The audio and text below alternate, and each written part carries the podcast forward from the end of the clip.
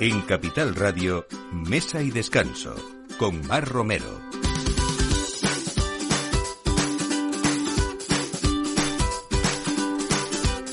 Buenos días y lo primero, feliz Navidad desde Mesa y Descanso aquí en Capital Radio. No sé si a ustedes les queda un poquito de ganas de seguir comiendo después de la cena de anoche, pero supongo que sí, porque hoy es una de esas grandes mesas en las que hoy vamos a compartir, pues como siempre, con gente experta, con críticos del vino, con expertos en hostelería y sobre todo con gente que nos lo hace pasar bien cada fin de semana, cada domingo y hoy, ¿por qué no? También. Hoy vamos a hablar em, pues con Santiago Rivas, que es el influencer más popular del sector del vino y que ha aprovechado toda su experiencia y conocimientos para plasmar en un libro que se titula Deja todo o deja el vino, pues cómo funciona ese mundo de Baco en España en esta tercera década del siglo XXI y cómo es el muy peculiar universo que, que lo rodea. Eh, vamos a hablar también de ese mundo de, de, la hostelería, más de 450 hosteleros unidos por el futuro del sector eh, han hecho junto con Heineken España el barómetro que le, que le llaman Fuerza Bar, que es el mayor estudio reciente sobre tendencias de futuro de la hostelería, que detalla además todas esas vías de modernización y mejora de esos puntos débiles que tiene nuestra hostelería. Vamos a hablar con Carmen Ponce Gras, que es la presidenta de la Fundación Cruzcampo y además la directora de Relaciones Corporativas y Sostenibilidad de, de Heineken España.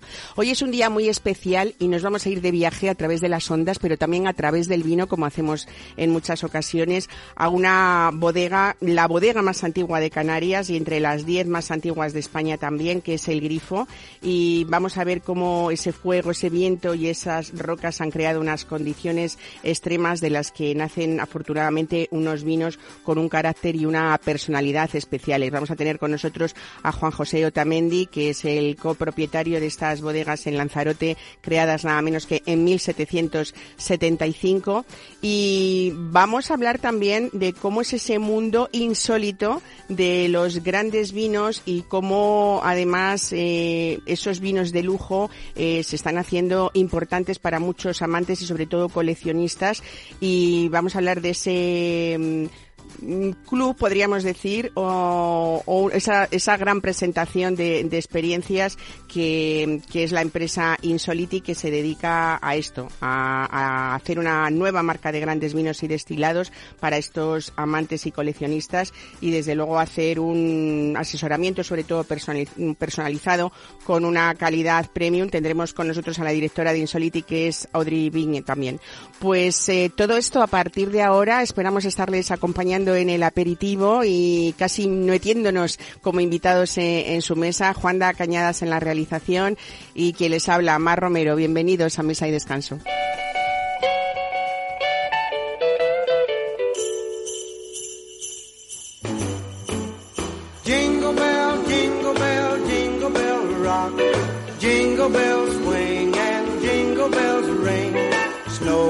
And fun. Now the jingle hop has begun. Jingle bell, jingle bell, jingle bell rock. Jingle bells time and jingle bell time. Dancing and prancing in Jingle Bell Square. In the frosty air.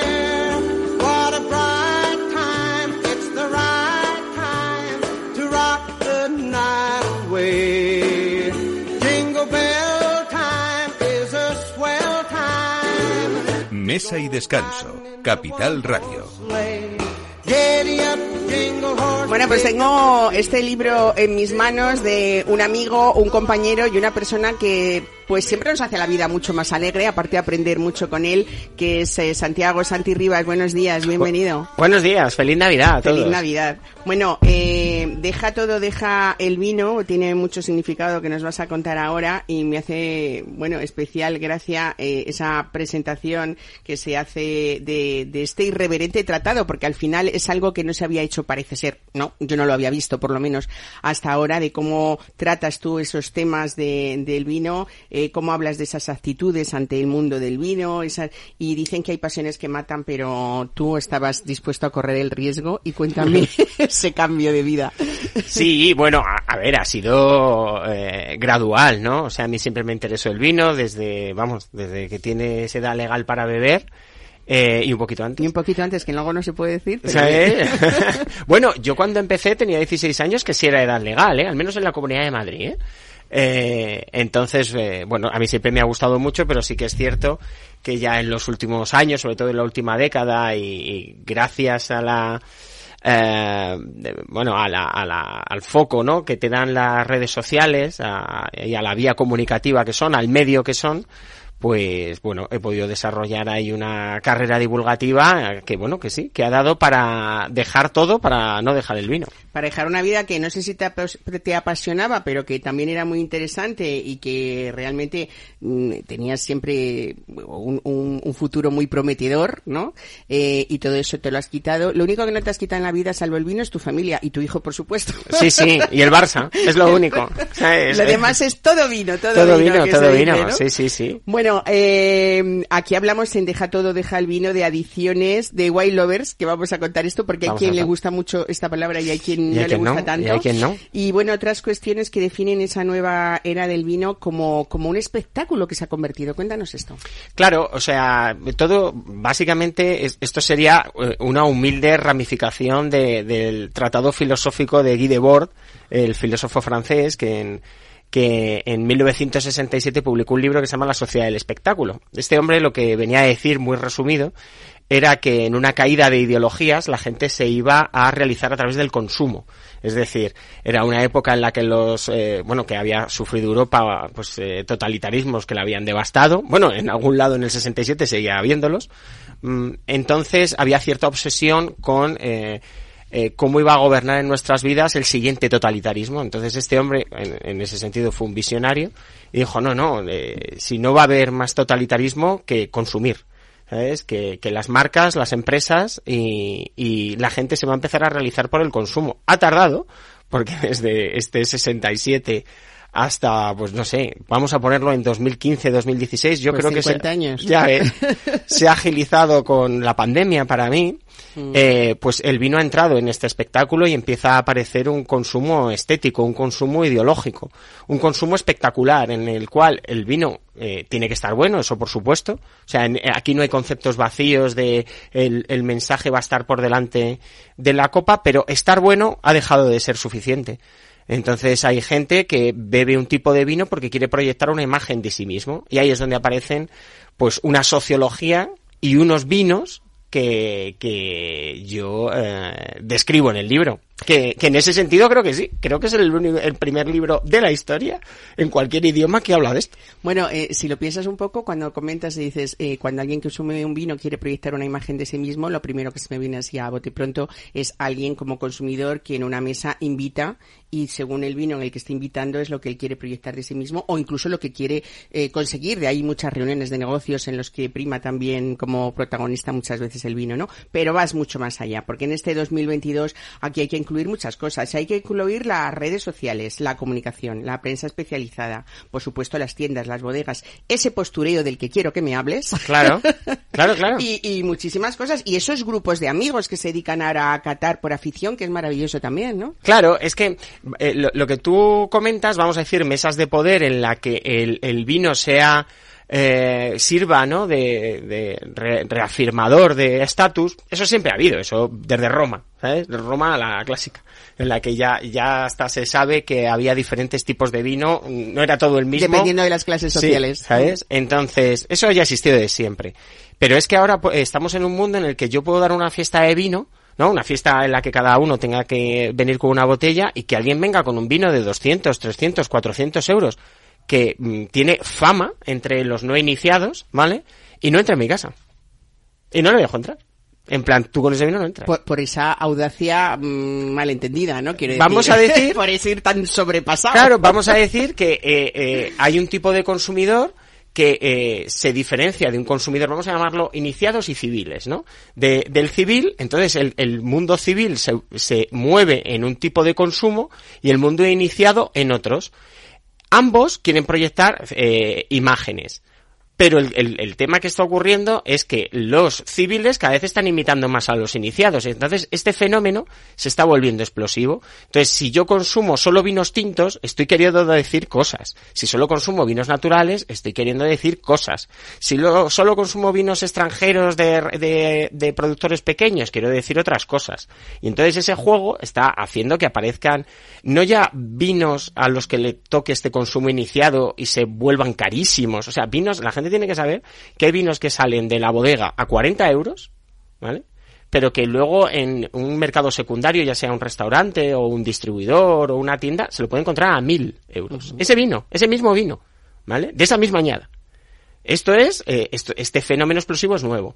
Y por ejemplo a España no había llegado, yo creo que el, el primer fenómeno es eh, los viñatondonias blancos, ¿no? Uh -huh. O rosados. Uh -huh. Entonces, eh, pero cada vez está llegando a más eh, vinos españoles, cosa que es buena, y está llegando a, a, a, todos los países, porque el fenómeno es global, a, a las redes sociales para mí sí que están teniendo eh, la mayor responsabilidad, ¿no? O la mayor culpa a la hora de, de divulgar todas estas tendencias. Pero claro, es, esto es un fenómeno nuevo. Entonces la gente, claro, también eh, somos seres humanos y hay un momento en que creemos que podemos controlar esos fenómenos aleatorios de, bueno, pues yo también puedo, si este vino está bueno y tiene estas características y es de esta región y es de culto, bueno, pues yo lo voy a hacer parecido a ver si me sale. Y empieza a haber vinos autoconscientes, ¿no?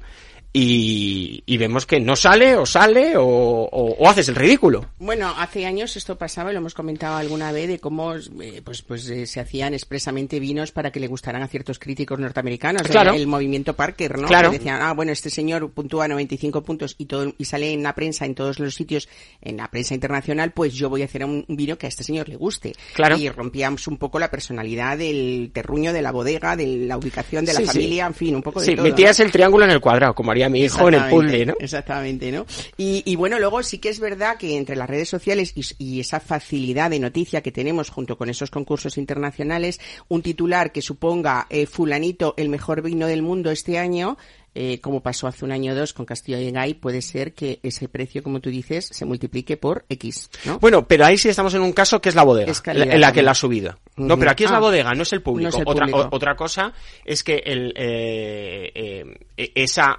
ese prestigio o la fama que le da esa concesión, ¿vale? De, de esa distinción haga que se haga objeto de deseo en, en, en, mercados extranjeros, en este caso el estadounidense, ¿no? Que es uh -huh. donde yo creo que más predicamento tiene esto. Pero yo de lo que hablo es de, de otra cosa. La, vamos a decir que los, eh, los fenómenos que se mueven en el ámbito del vino de culto no aparecerían nunca en ninguna guía ni en ninguna publicación. Siempre es como movimientos sociales por decirlo de alguna y, manera y, ¿no? y sería siempre un poco un movimiento underground no un, un movimiento en el que nos, nos, nos, los vamos ya diciendo los aficionados el vino a los sumilleres los sumilleres a los aficionados al vino lo pruebas eh, eh, esto en algunos sectores lo he, lo, he, lo he, escuchado que se dice vino de sumiller no esto es un vino de sumiller no como mm. de sumiller de estos oye eh, además jóvenes, mira ¿no? esto sí que me llama a, a, preguntarte esto que lo tenía ahí pendiente eh, cada vez que vamos a un país diferente sobre todo si hablamos de Francia o de Italia es verdad que hay una defensa importante de sus vinos, hablando de, alta restauración y de sumilleres, empiezan algunas bodegas a quejarse de que nuestros sumilleres presumen mucho de tener en sus cartas de vinos eh, grandes burdeos, grandes borgoñas, eh, nombres de mesones importantes y tal, y no tanto esa defensa que deberíamos hacer de de vinos, aunque sean especiales, ¿no? De, de nuestros vinos, o no, estamos ah, equivocados. Ah, ¿Es una tendencia o no? A lo ver, es? a ver, eh, esto se mueve en varias corrientes. En primer lugar, es cierto que ha habido una hostelería que predicaba mucho kilómetro cero, menos cuando llegaba el vino, ¿no? que te mandaban a Australia, California o Suiza, eso es cierto. O, o te lo apañaban todo con champán y Riesling, es cierto, ¿vale? Pero también no es menos cierto que, es, que, que este fenómeno del vino de culto eh, ha tardado en llegar a España, ¿vale? Y, tardará, por ejemplo, en llegar a otros países en plan, yo qué sé, pues a, Serbia le tardará más, aunque le llegará, ¿eh? Eh, entonces, es cierto que ahí la sumillería tenía poco con lo que lucirse, pero eso ya no es excusa, porque ese fenómeno se ha impactado y ahora hay un montón de, de, de, bodegas, pues no sé, es que puede haber 50 o 60 que le hacen quedar tan bien uh -huh. como, como cualquiera de las que antes sacaban. Se acaban esas excusas, pero es que a lo mejor ya ese fenómeno uh -huh. está pasando cada vez menos. Yo sí ya sí me estoy encontrando con sumillería que, que no solo pone muy en valor lo español, sino de lo que más bebes es español, pero porque ya se sienten a gusto, pues Con sacan lo de que esa- están defendiendo. Claro, Claro. ¿sabes? Que a lo mejor lo podrían haber hecho hace 10 años antes. Y antes nos hubiera llegado ese tipo de fenomenología. Bueno. Bueno, pero- también es verdad que en esa evolución del mundo del vino desde distintas capas y desde distintos puntos de vista hay esa conexión cada vez más íntima, por decirlo de alguna manera, entre el bodeguero, el creador del vino y el sumiller, que a lo mejor no, no lo era tanto Claro, antes, ¿no? Eh, bueno, yo no trato de destripar este deja todo, deja el vino, porque lo que quiero es que quienes nos escuchan realmente vayan a comprar este libro ¿eh? y, y lo... Eso es lo importante, que lo compren. que lo compren. Que lo lean ¿no? en secundario. eh, Pero, por ejemplo, vamos a hablar un poquito del contenido. Cuéntame cuáles son los vinos para ti para no utilizar White Lover en vano. Para no utilizar Wild Lover- Hashtag White Lover. Para- vale, claro, a- a- a- primero hay que explicar que ese ja- en, en Instagram, ¿no? Que para mí es la, la gran red social de consumo de vino y tal, aunque hay gente que le funciona a Facebook, yo alucino, pero, pero bueno, eh, sería Instagram. Eh, a través del hashtag, ¿no? Los hashtags debe saber la gente que son buscadores. O sea, tú pones eh, Wild Lover en el buscador de Instagram y entonces te sale todo el mundo que ha utilizado, ¿no? Que considera que lo que está bebiendo es Wild Lover, ¿no? Esto, por, por eso, por eso defiendo que no es un anglicismo, es que la herramienta de búsqueda se llama Wild Lover. Si fuera un código, 18745, ¿sabes? Pues yo buscaría así, ¿vale? Entonces, efectivamente, hay, hay veces que tú ves utilizar la palabra Wild Lover con, con unos vinos que tú dices, bueno, estás oyendo campanas y no sabes dónde, ¿eh? Pero sí que hay otros con los que, con los que no fallas porque, porque el espectáculo nos ha llevado ahí. Uno sería, pues eso, en las regiones del Jura, ¿no? Eso es, eso es Wild Lover, vamos. Eh, no puedes decir que no es Wild Lover. Eh, Borgoña, Champán, Jerez. Jerez es un fenómeno súper, súper interesante, porque nunca se ha bebido menos Jerez en la historia de la humanidad, ¿no? Desde que esta gente lo hace, ¿sabes? Pero nunca se ha bebido más caro. Nunca ha habido fenómenos Ni como... se ha hablado más de él. Ni se ha hablado más de él. Nunca, nunca eh, ha habido un, un vino como Fino La Barajuela, un fino que cueste 80 euros y se agote. Y ese sea el menor de tus problemas, tener los 80 euros. El menor de tus problemas. No lo vas a encontrar. Porque no lo vas a poder encontrar. No lo vas a encontrar. Entonces, eh, hay un fenómeno de culto que, eh, que, que insisto, el, el vino es un vinazo, ¿sabes? El, el- la barajuela, pero que eh, hay pocas botellas y hay lo suficiente gente dispuesta a pagar lo que sea por beberlo, ¿sabes? Son, que tampoco es- hace falta mucho, con que se pongan de acuerdo mil personas en todo el mundo, Ya ya, te da para agotarlo. Claro. Bueno, de ese con- contenido también no hemos hablado del prólogo que lo ha hecho David Silva, el futbolista. ¿Por Sí. qué David Silva en un prólogo de un, de un supongo que por amistad? o- Sí, bueno, esa es una de las partes, pero eh, no, no podemos ser ¿Y porque también es en White Lover o no? Es muy wild lover.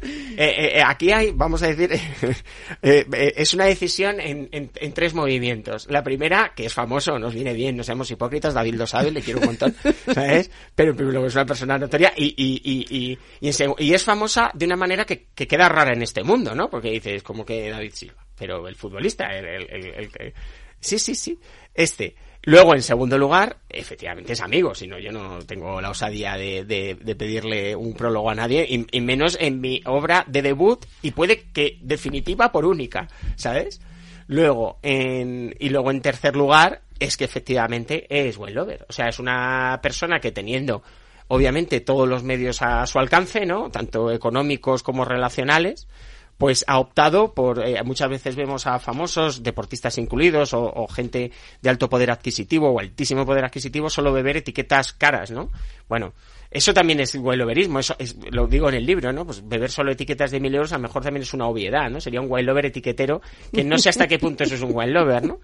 Entonces, eh, eh, eh, Silva, pues eh, sí, se bebe esas botellas, pero disfruta más con un vino de Diego Magaña, o de Pepiño, el de San Ledo, o de un Do Ferreiro, o de un Socaire, o de un, ¿sabes? Un Priorat que no tiene que ser Clos Erasmus, que es el de una chavala que saca mil botellas y lo hace, ¿sabes? Que bebe como nosotros. Bueno, pues nada, eh, ya saben, deja todo o deja el vino de Santiago Rivas. Solo me queda una pregunta porque no me resisto. ¿Qué son para Santiago Rivas los vinos safari?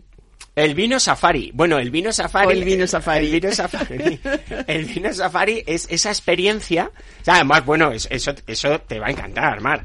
Eh, porque es, eh, eh, es el capítulo del libro en el que analizo eh, diferentes figuras del mundo del vino que van desde el organizador de eventos al director de tienda, o sea, la miscelánea, ¿no? Por eso es un safari del vino, la miscelánea de arquetipos y personalidades que tú bien sabes. Y de los que tenemos muchas funciones, además, en ese mundo del vino. Claro, que nos vamos encontrando, que va, pues eso, del, del director de tienda, al enreda, al que te plantea eventos imposibles, ¿sabes? Que es en plan, no, no vamos a hacer eso, ¿no? Vamos a hacer puente, no, los viajes son- vamos a hacer puente mientras... Buceamos para conocer un vino. Claro, ¿por qué no hacemos puente mientras verenciamos una, un palo cortado? ¿Cómo? ¿Sabes? Eh, ¿Qué? O gente pues que no entiende que tú estás con tu hijo a las 8 de la tarde, oye, ¿por qué no nos vamos a Valencia a este sitio de arroces y nos abrimos unas faraonas? ¿Y tú qué?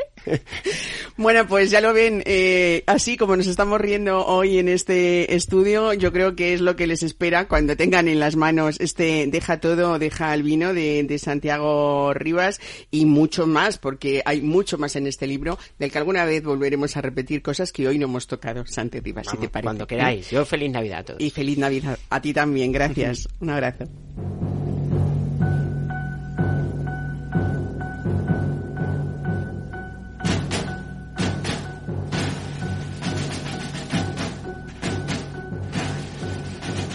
Come, they told me, pum-pum-pum.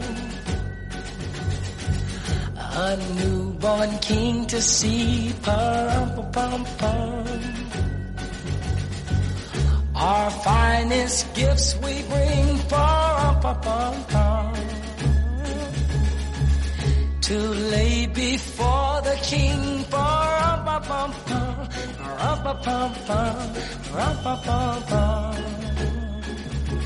So to honor him,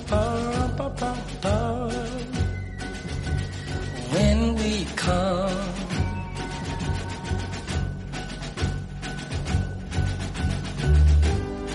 Mesa y descanso con Mar Romero. Little baby, pum-pum-pum. I'm a poor boy too.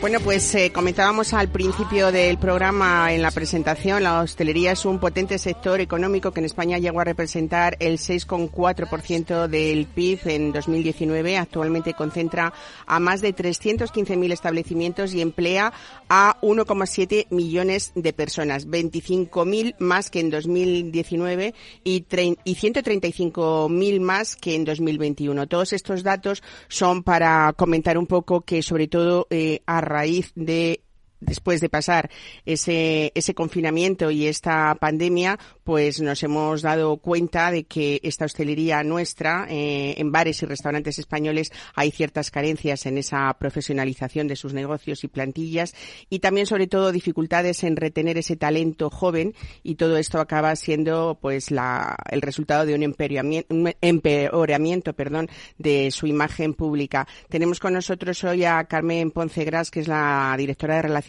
Corporativas y Sostenibilidad de Heineken España y presidenta también de la, de la Fundación Cruz Campo. Eh, buenos días, Carmen Ponce. Buenos y feliz. Navidad. Igualmente, feliz Navidad para ti y para todos tus oyentes. Bueno, ven- vamos a hablar precisamente de esto que habéis hecho en Heineken España, que es el barómetro Fuerza Bar, que es el mayor estudio que se ha hecho sobre tendencias de futuro hasta ahora de nuestra hostelería y que además detalláis en él esas vías de modernización y mejora de los puntos más, más débiles que tenemos. Carmen, ¿cuá- ¿hay muchas luces y muchas sombras o hay más luces que sombras para, para ser positivos en este día de Navidad? Sí, bueno, el, eh, decirte que efectivamente el barómetro Fuerza Bar es una prueba más del compromiso que tiene Heineken España con la hostelería, un sector muy socio en nuestro negocio, al que conocemos muy bien, y, y lo hemos hecho fundamentalmente para ayudarles eh, con vistas a aportar claves para que sea un sector más competitivo a futuro, pero también para, para manejar nosotros claves desde la Fundación Cruz Campo, que tiene una hostelería desde hace, una escuela de hostelería desde hace más de dos décadas, y reforzar nuestros programas de formación que no buscan más que aportar a este sector hosteleros mejor preparados eh, para, para el futuro.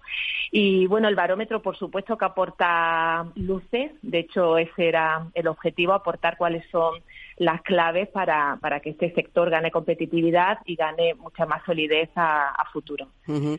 Bueno, ha habido más de 450 hosteleros que se han unido por el futuro de este sector y parece ser, Carmen, que hay tres caminos para impulsar este empleo de calidad que se ha dado en llamar o habéis dado en llamar eh, las tres P's, ¿no? Que son esas tres Sí. vías de mejora. Cuéntanos un poco cómo, cómo, Sí. cómo son. Pues sí, mira, la primera P es eh, habla de la polarización de la oferta. ¿vale? Más del 85% de los hosteleros creen que las ofertas más generalistas van a tener más dificultades para sobrevivir, con lo cual o bien ofreces una experiencia diferencial a tus clientes o bien te, enfocas en una propuesta más fácil, más rápida o, más barata. Eh, la segunda P eh, habla de personalización de la oferta. ¿no? E igualmente también pues el 80% de los hosteleros creen que los que tendrán más capacidad de, de ganar en el sector serán aquellos que conozcan mejor a sus clientes y manejen mejor la información a sus clientes, ¿no? Lo de lo del café para todos, pues mm, eh, obviamente va a tener más dificultades de, de permanecer y, y va a ser muy importante manejar esa información, digitalizarte para anticiparte a las necesidades de tus clientes que están cambiando y que tienen muchas más expectativas con, con los negocios de la hostelería. Y la tercera P habla eh, de la preparación de los equipos y de los negocios. O sea, realmente la capacidad de, gestión va a ser un pasaporte para el futuro. Obviamente saber de la hostelería es muy relevante, pero eh, va a ser también bastante crítico de cara a ser sostenible a futuro incorporar a esos conocimientos eh, habilidades de gestión empresarial, de liderazgo de, de equipos o de, um, o, o de, o de marketing, ¿no? Eh, para, para reforzar el, el negocio. Esas son las tres P's. Y al final la gran conclusión es que hace falta profesionalizar el, el sector y, y hace falta apostar fuertemente por la formación. Claro, es que eso es eh, lo básico sobre todo y una vez que esas personas estén formadas, que esta profesión de alguna manera, no sé si es la mejor palabra, Carmen, a emplear se dignifique de, de- de- de distinta manera al menos, ¿no? Hay también además, yo creo, algunas de las nuevas profesiones que van a surgir en torno a esta transformación. Hemos visto como el delivery o el takeaway eh, a partir de todo lo que nos pasó en la pandemia era algo casi impensable, salvo cuando estaban los partidos de fútbol y la gente pedía pizzas, ¿no? Era como lo conocíamos. Y fíjate cómo se ha transformado todo eso en hablar incluso de alta cocina para, para, para llevar a casa, ¿no? O para que nos traigan a casa. Sí, efe- efectivamente surgen tanto profesiones nuevas que puedes incorporar en los negocios de la hostelería o que dan también oportunidades a servicios satélites al sector como, como nuevas capacidades que tienes que incorporar en tu, en tu formación. Y claro, para nosotros eso es un auténtico lujo porque en la Fundación Cruz Campo eh, trabajamos desde hace 27 años para, para dar oportunidades a gente joven, fundamentalmente en el sector de la hostelería, y vamos a utilizar toda esta información para prepararles en esas nuevas profesiones y para incorporar esas nuevas capacidades en nuestros programas formativos. Nuevas profesiones como la del takeaway o el delivery que tú comentabas, o sommelier cervecero, o experto en digitalización, o, o experto en nutrición, etcétera, etcétera. Claro. Bueno, hay que decir también que, que en 2020 la Fundación Cruz Campo activasteis ahí ese movimiento colaborativo de apoyo a la hostelería con el hashtag Fuerza Bar y que en los últimos dos años habéis destinado más de 340 millones de euros a estimular esa competitividad del sector, que bueno, es un gran apoyo, ¿no? Sí, eh, como te decía al principio, somos conscientes de la importancia de este sector. Por supuesto, para Heineken España es un sector absolutamente estratégico y lo consideramos un socio. Y, y en el 2020, con motivo de- del COVID, arrancamos este movimiento colaborativo, Fuerza Bar, que ha ido evolucionando en función de lo que, de lo que necesitaba el sector para ganar en competitividad. Y bueno, parte de, este programa que está detrás de Fuerza Bar está la labor de la Fundación Cruz Campo y está este barómetro, este barómetro que hoy estamos comentando y que no persigue más que eh, ser una herramienta que aporte valor al sector. Pues eh, Carmen Poncegras, muchísimas gracias. Hoy el día de Navidad también hay que hablar eh, precisamente en estas fechas, ¿no? Que es ese sector de hostelería eh, quizá cuando más esfuerzo hace personal para estar ahí a muchas horas, a veces inte- intempestivas, porque es verdad que nuestra cultura como consumidores eh, de, de hostelería es que a veces no nos levantamos de la silla en mucho tiempo, ¿no? que eso es otra de lo mejor que habría que hacer un estudio del comportamiento o de las costumbres que quizá haya que ir cambiando levemente o poco a poco, ¿no? Quizás sea eso. Bueno, muchísimas gracias y, y feliz Navidad a todo el equipo también. Muchas gracias. Muchas gracias a vosotros. Un Feliz abrazo. Navidad.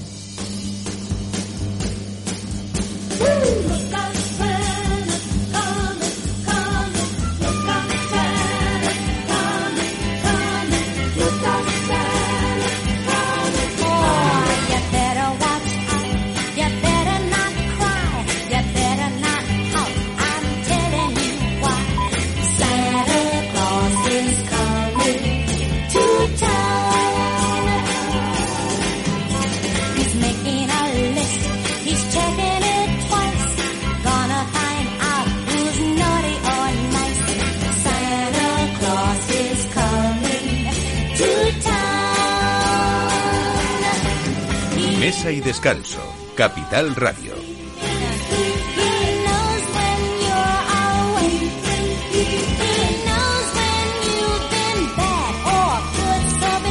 Bueno, hablar del trabajo, hablando ahora de vino, mm, a veces eh, siempre es un trabajo especial cuando tenemos eh, vinos de, de calidad eh, en la mesa, pero hablar a veces de que hay bodegas que mantienen vides desde el siglo XIX y que se siguen vendimiando mano a mano una por una es ya una presentación que creo que sabemos lo que después no, nos va a esperar cuando vamos a, a hablar. Hoy con Juan José Otamendi. Buenos días, Juan José, bienvenido. Hola, buenos días. Y hablar del grifo, pero no es que para hablar del grifo no estamos solamente hablando de una bodega desde 1775, estamos hablando de mucho más, de, de un paisaje, de unas condiciones extremas que hacen que estos vinos eh, sean muy peculiares y yo creo que hoy es un día también muy especial para traer a, la mesa, nunca mejor dicho aquí en Mesa y Descanso, un vinos muy especiales. Uno que has elegido tú, porque no nos daba tiempo más, pero hablaremos así en general de algunos más, eh, que nos has traído el grifo Lías. ¿no? Eh, pero bueno, antes de llegar a eso, mientras vamos a estar disfrutando de él, porque en esta mesa hoy día de Navidad no podíamos estar sin copas y sin, y sin vino para brindar, así que te, te agradecemos este, este detalle. Pero si quieres empezamos un poquito porque decir que, que esta, esta bodega, el Grifo, desde 1775 solo ha pertenecido a tres familias sucesivas y, y desde 1880 a la familia actual que se Sí. dice pronto, ¿no? Es así, eso realmente es una casualidad. Cuando se habla de antigüedades de bodega, hay que saber de qué hablamos. En nuestro caso, lo que decimos es que la misma bodega, el mismo sitio, el mismo lagar, las mismas instalaciones, provienen de entonces, con las modificaciones que sean. Y efectivamente ha pertenecido a tres familias y cada una pues ha aportado lo que, lo que ha podido.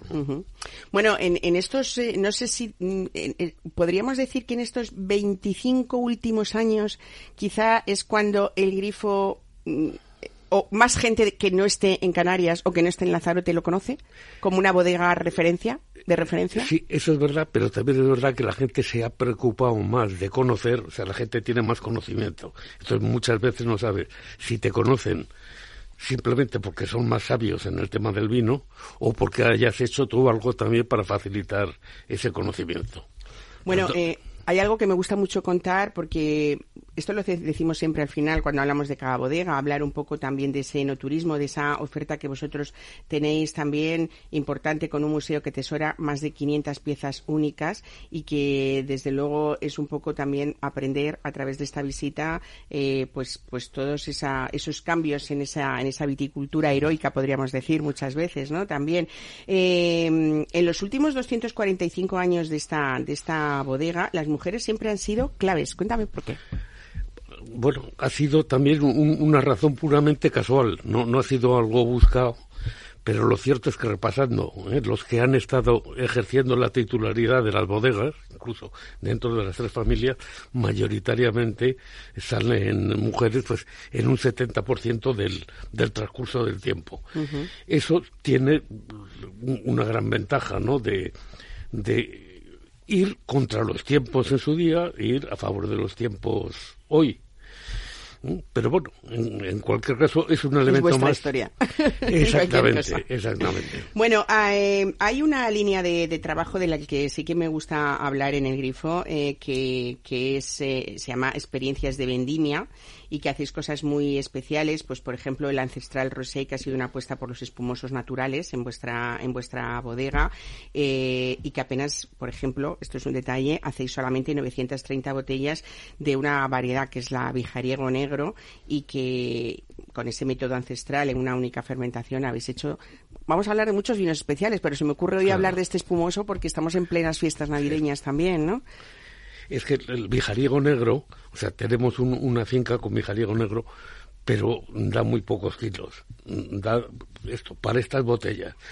Como es joven, el, el- el único viñedo joven que tenemos, veíamos que como vino tinto, es una variedad tinta, era demasiado agresivo, pero que quizás le venía bien, en cambio, el hacer un ancestral rosé, y, y es lo que hemos hecho, ¿no? Es verdad, la cantidad es pequeña como las experiencias de vendimia, pero eso nos abre vías de, de futuro, aparte de que los enólogos con eso están más entretenidos y son más creativos.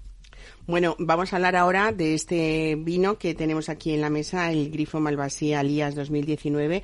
Elaboráis, es un vino de guarda, eh, lo elaboráis desde, de- desde 2010 y, entre otras cosas, es la referencia más premiada en los concursos internacionales, porque hay una lista que es inacabable No, es así. de reconocimientos, ¿no? Es así, antes, en, en el año 10, el año 12, lo llevábamos fermentado en barrica porque no se podía llamar de, de otra manera, no, no existía tipología. Lo que más nos interesa con esto ha sido hacer un vino de guarda porque la creencia en Lanzarote y en otros sitios es que el vino había que eh, consumirlo, sobre todo los blancos, rápido porque se echaban a perder.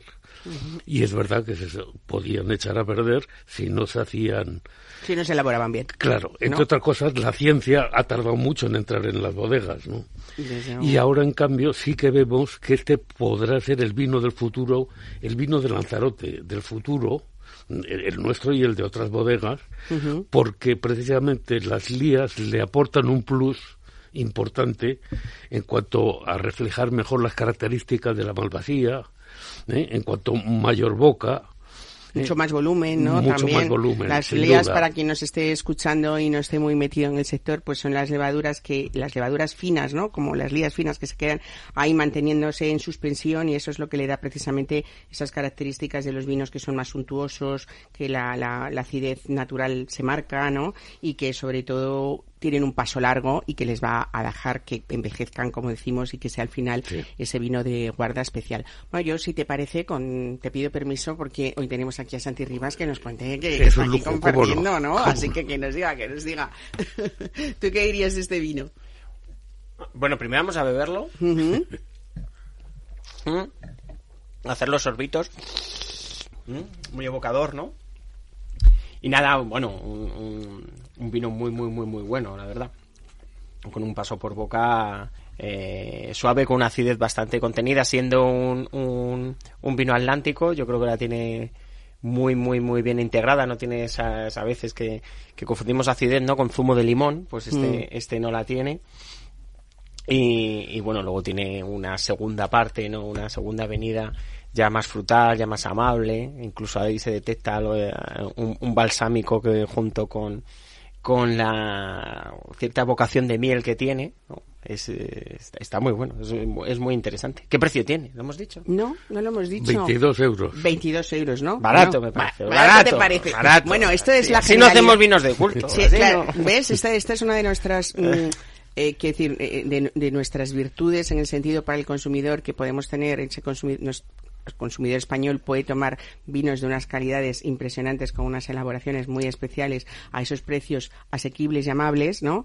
Eh, cosa que a lo mejor en otros países, tú que viajas mucho, Santi Rivas, Mm. y te vas de safari de vez en cuando, es difícil, ¿no te parece? Es difícil, es Es muy difícil, sí, encontrar. eh, el otro día leía un artículo de, mm, eh, de una Instagramer que hace TikTok y tal, que eh, era de, no me acuerdo ahora muy bien si, si era de Polonia o de Rumanía o algo así, y ha hecho un estudio un poco sobre los mercados o, lo- o lo- o cuando va a comprar a los supermercados, ¿no?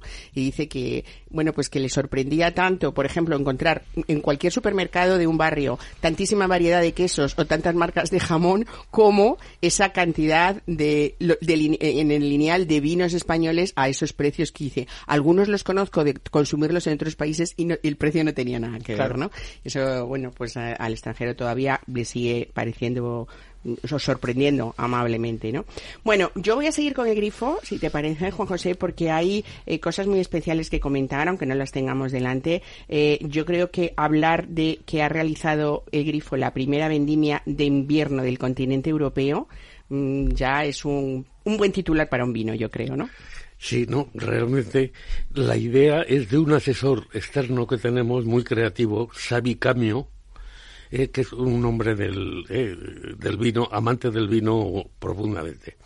Y nos propuso, efectivamente, intentar hacer un vino eh, contracorriente, habida cuenta que se hablaba tanto del cambio climático realmente, eh, que es un fenómeno que hemos aceptado todos como tal. Y lo peor no es la situación actual, sino lo que pueda venir. Y entonces por eso eh, es el segundo año en que vamos a hacer una vendimia de invierno, fundamentalmente realizando una poda mm, bastante antes de las podas tradicionales. Hemos invertido el ciclo, hicimos efectivamente una primera vendimia con unos pocos miles de, litros, lo vendimiamos en abril, aunque nuestra intención hubiera sido sacarlo en marzo, que era más propiamente invierno.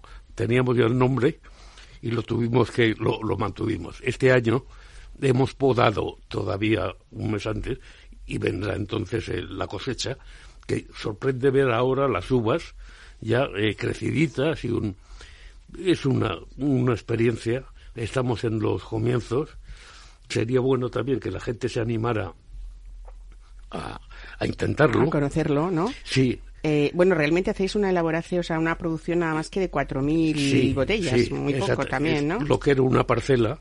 Ahora vamos a hacer una, una cantidad que va a ser algo inferior, pero en cambio va a ser en cinco parcelas distintas, porque también queremos ver que dentro de Lanzarote qué diferencias hay, que las hay y bastante grandes, como se ve en, la, en el, el estado, la situación de la uva en este momento. ¿no?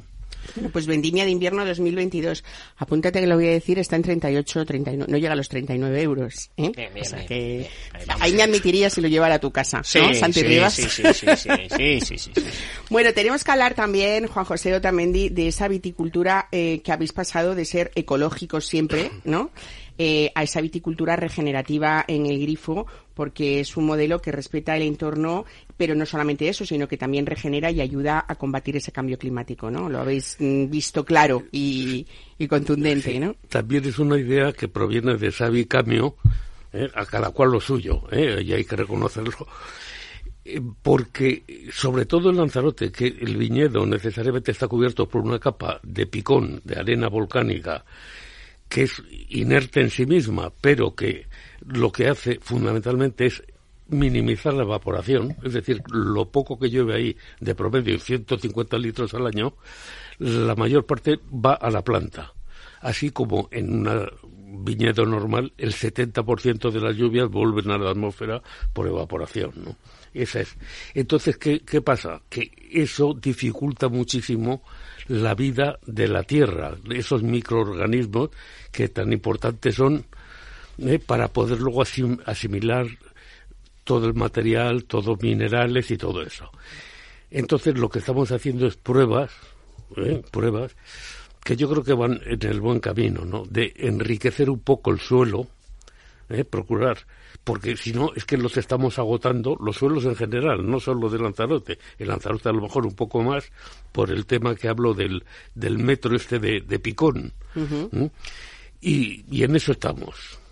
Bueno, pues eh, yo creo que sí que hemos dejado un poco gráficamente lo que significan todos esos años de historia en el grifo, esa apuesta que habéis hecho, sobre todo a partir de los años 80, de, de revolucionar todos esos métodos, esos tipos de, de vinos de Canarias y decir una vez más que la visita al grifo es algo yo creo que muy especial para quien quiera el vino, uno de los lugares más, más bonitos de, de Europa para, para visitaros también y sobre todo que atesoráis muchísimas joyas porque no solamente está el museo, sino que tenéis eh, pues más de 5.000 volúmenes en torno al vino dentro Sí. de, de- de vuestra Eh, visita. que lo me ver, gusta ¿no? mucho el- el- la literatura el- y por eso pues ese es uno de mis hobbies eh, que lo he unido al y respecto al número de piezas que tenemos fundamentalmente es porque en Lanzarote mm, con mucha pobreza antigua allí no se tiraba nada no se tiraba absolutamente nada. Cuando se iba a hacer un mueble, lo primero que hacía el carpintero es coger tablones antiguos, enderezar los clavos, ¿eh? y volver a utilizarlos. Y entonces nos encontramos cuando decidimos hacer el museo ¿eh? con bastantes materiales que en muchos casos no sabíamos exactamente qué es lo que era. Bueno, decir también que mm, vuestra biblioteca tan especial fue inaugurada por José Hierro en 1998. Quizá ese haya sido uno de los motivos por los que hayáis hecho un vino muy especial también dedicado a él, ¿no? Al poeta. Sí, lo, lo- lo acabamos de hacer porque se cumple en los 100 años de su nacimiento. Y la verdad, em, con, sobre texto de los libros, hemos ido dando pequeños sablazos, entre comillas, a intelectuales como, por ejemplo, a Saramago. Eh, también sacamos un vino, de acuerdo con su fundación, claro, eh, eh, por sus 100 años. Y lo mismo hicimos con César Manrique, que además fue nuestro mentor en el tema de mantener, de no tirar nada de lo que teníamos, porque empezamos a hacer algún destrozo en la bodega para que entrara eh, depósitos de inoxidable y nos paró Y el dijo, seco. Nos vino muy mal en aquel entonces, eh, pero le estamos eternamente agradecidos. Pues Juan José Otamendi, gracias hoy precisamente en el día de Navidad por traernos estos vinos tan especiales y esta historia tan bonita y tan especial también. Así que felicidades a todo ese equipo de, del Grifo. Muchísimas gracias. Pues muchas gracias a ustedes, cómo no.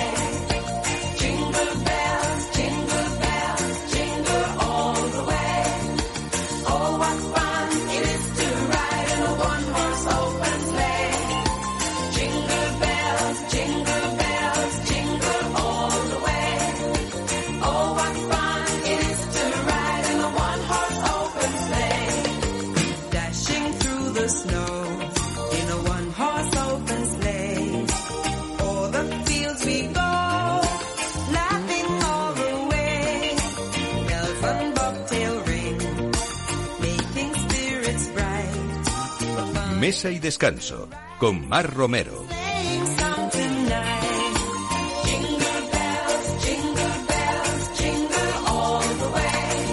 Bueno, pues eh, días insólitos y también momentos y experiencias insólitas. Y esto es eh, lo que es esta nueva marca de grandes vinos y destilados para amantes y coleccionistas. Insolity eh, es esa firma que genera emociones y que selecciona además productos muy especiales de cada zona, además de aquellos vinos que se van a revalorizar con, con los años. Eh, Odri Viñe, directora de Insolity, buenos días, bienvenida a Mesa y Descanso.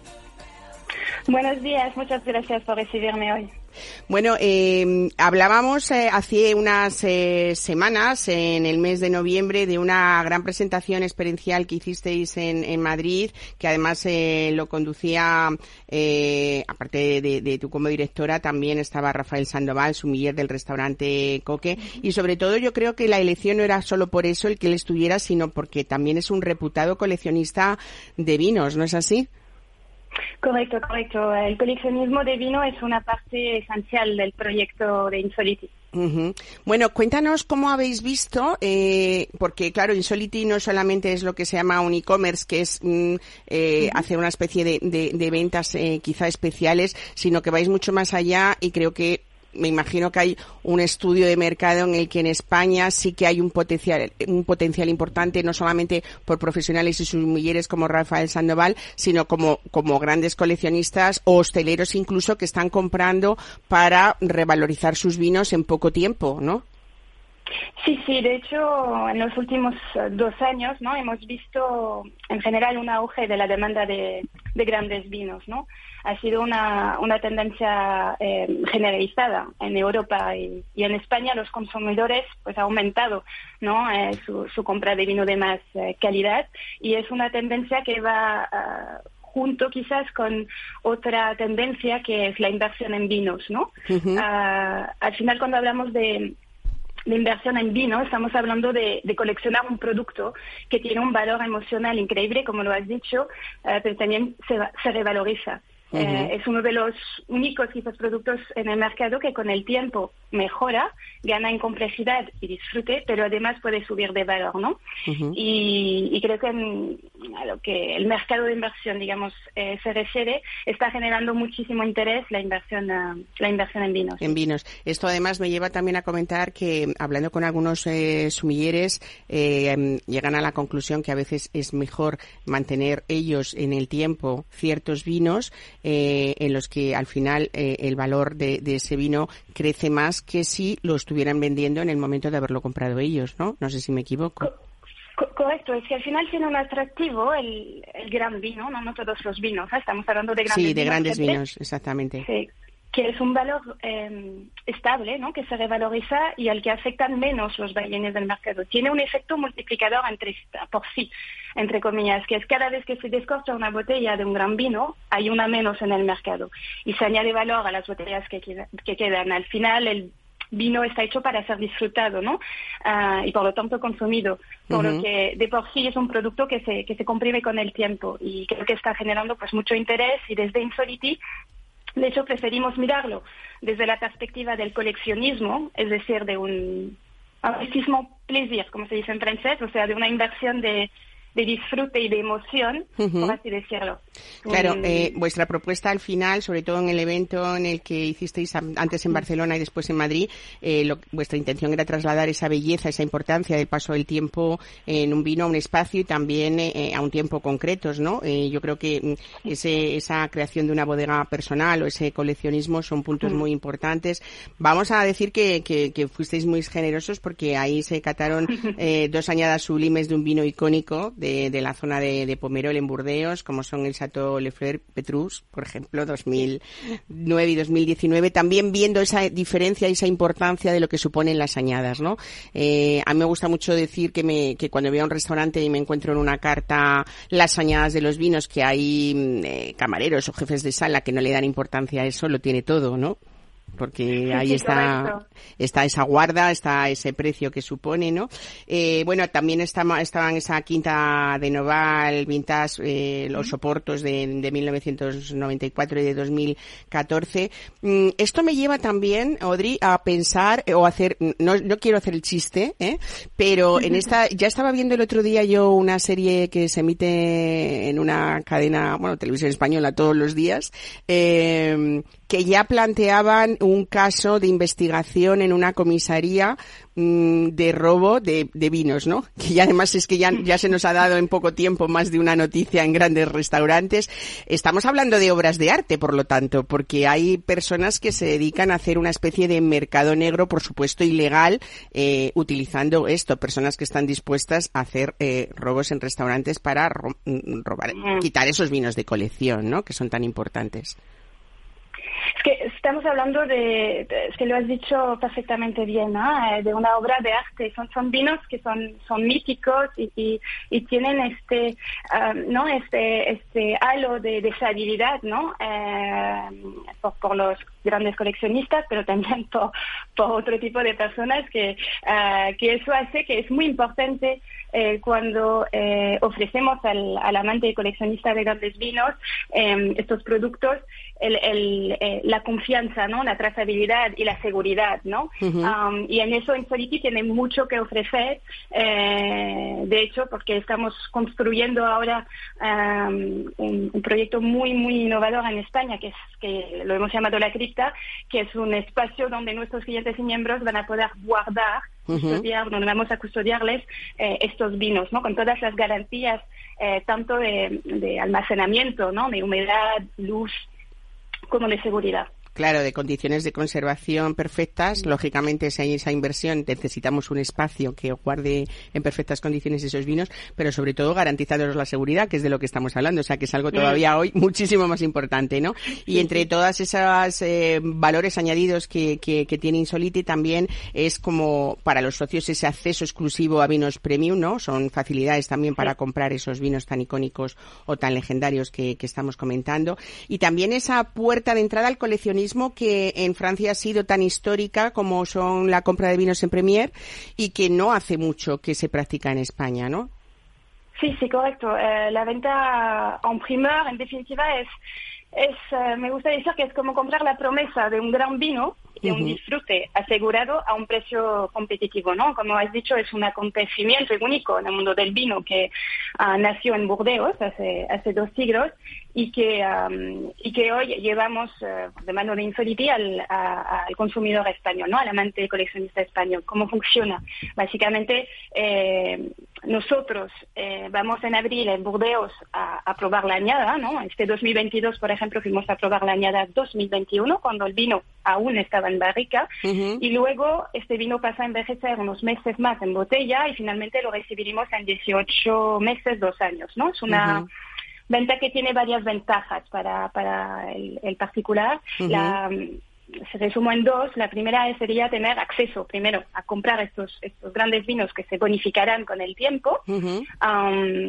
Además, este 2023 daremos la oportunidad a nuestros miembros de, de poder probarlos, ¿no? La- el milésimo del año, del año de este año. Y la segunda es la diferencia de precio entre la venta a la avanzada es decir, el momento que, que el consumidor lo puede comprar. Y el momento que sale al mercado, dos años después, prácticamente siempre hay un incremento importante, de un 15 hasta un 25%, con lo cual no solo es interesante porque estaremos adquiriendo un gran producto, sino también un patrimonio que además Ujú. irá revalorizando con los años. Claro, hablamos de revalorización y hay que también comentar el dato de que los vinos de Insoliti eh, pertenecen al 1% del mejor terroir del mundo, ¿no? O sea que esas Correcto. revalorizaciones. Hablando de revalorización, eh, en este en esta emisora además que, que tiene mucho de económico, así en Capital Radio, eh, mm, habrá personas que quieran invertir, que quieran pertenecer como socios a una empresa como Insoliti. Eh, ¿Qué habría que hacer, Odri? Eh, bueno, primero hay que amar al vino y, y disfrutar de Esa ello. condición importante, Eh, non, ¿no? esa condición- esa condición muy importante. Am, y luego, básicamente, eh, tenemos un member room, un- una especie de, de- de club, si queréis, ah, donde tenemos varios niveles ¿no? de, de membresía y cada nivel eh, Es diferente. basado ¿no? en, el, Claro. en el tipo de compra que va haciendo eh, cada cliente, abre eh, unas posibilidades. puertas, ¿no? Claro, pues nada, aquí lo dejamos. Eh, Odri Viñé, muchísimas gracias por estar hoy con nosotros. Feliz Navidad en un día tan especial Muchas como, gracias. como hoy y sobre todo felicidades por ese proyecto importante y por amar tanto el vino. Así que muchísimas gracias. Un abrazo. Feliz Navidad. Gracias, adiós. Pues aquí lo dejamos. Seguiremos la semana que viene, que ya estaremos hablando de un año nuevo. Eh, Santi Rivas, muchísimas gracias por estar hoy aquí en un día tan especial.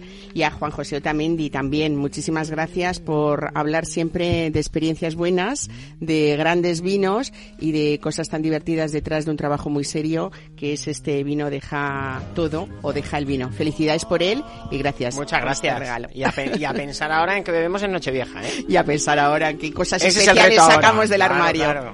Bueno, pues nada, feliz Navidad a todos. Gracias por escucharnos hoy. En el restaurante Gaztelubides somos rigurosos con la selección del producto para crear recetas imaginativas que acompañamos de una bodega generosa y brillante y de nuestra magnífica terraza durante todo el año. Restaurante Gaztelubide, carretera de La Coruña, kilómetro 12200, La Florida. Teléfono 91 372 8544. Una recomendación del programa gastronómico Mesa y Descanso. ¿Sabes cuál es el mejor dial para escuchar Capital Radio? Tu móvil. Ya tienes disponibles las versiones de iOS y Android de Capital Radio. Y si quieres escucharlas en tu coche, lo tienes muy fácil. Empareja el Bluetooth de tu coche con tu móvil o tableta, entra en la app de Capital Radio y ya lo tienes. Escucha Capital Radio en digital. Y si te preguntan qué escuchas, no lo dudes. Capital Radio.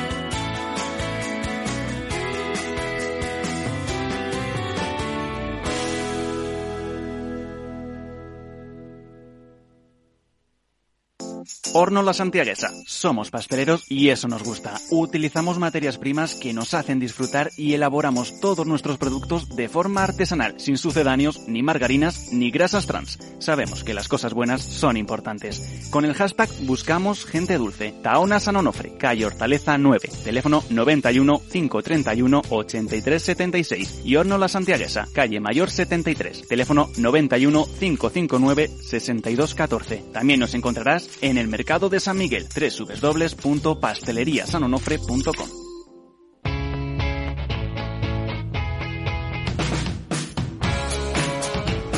La economía despierta. Capital Radio.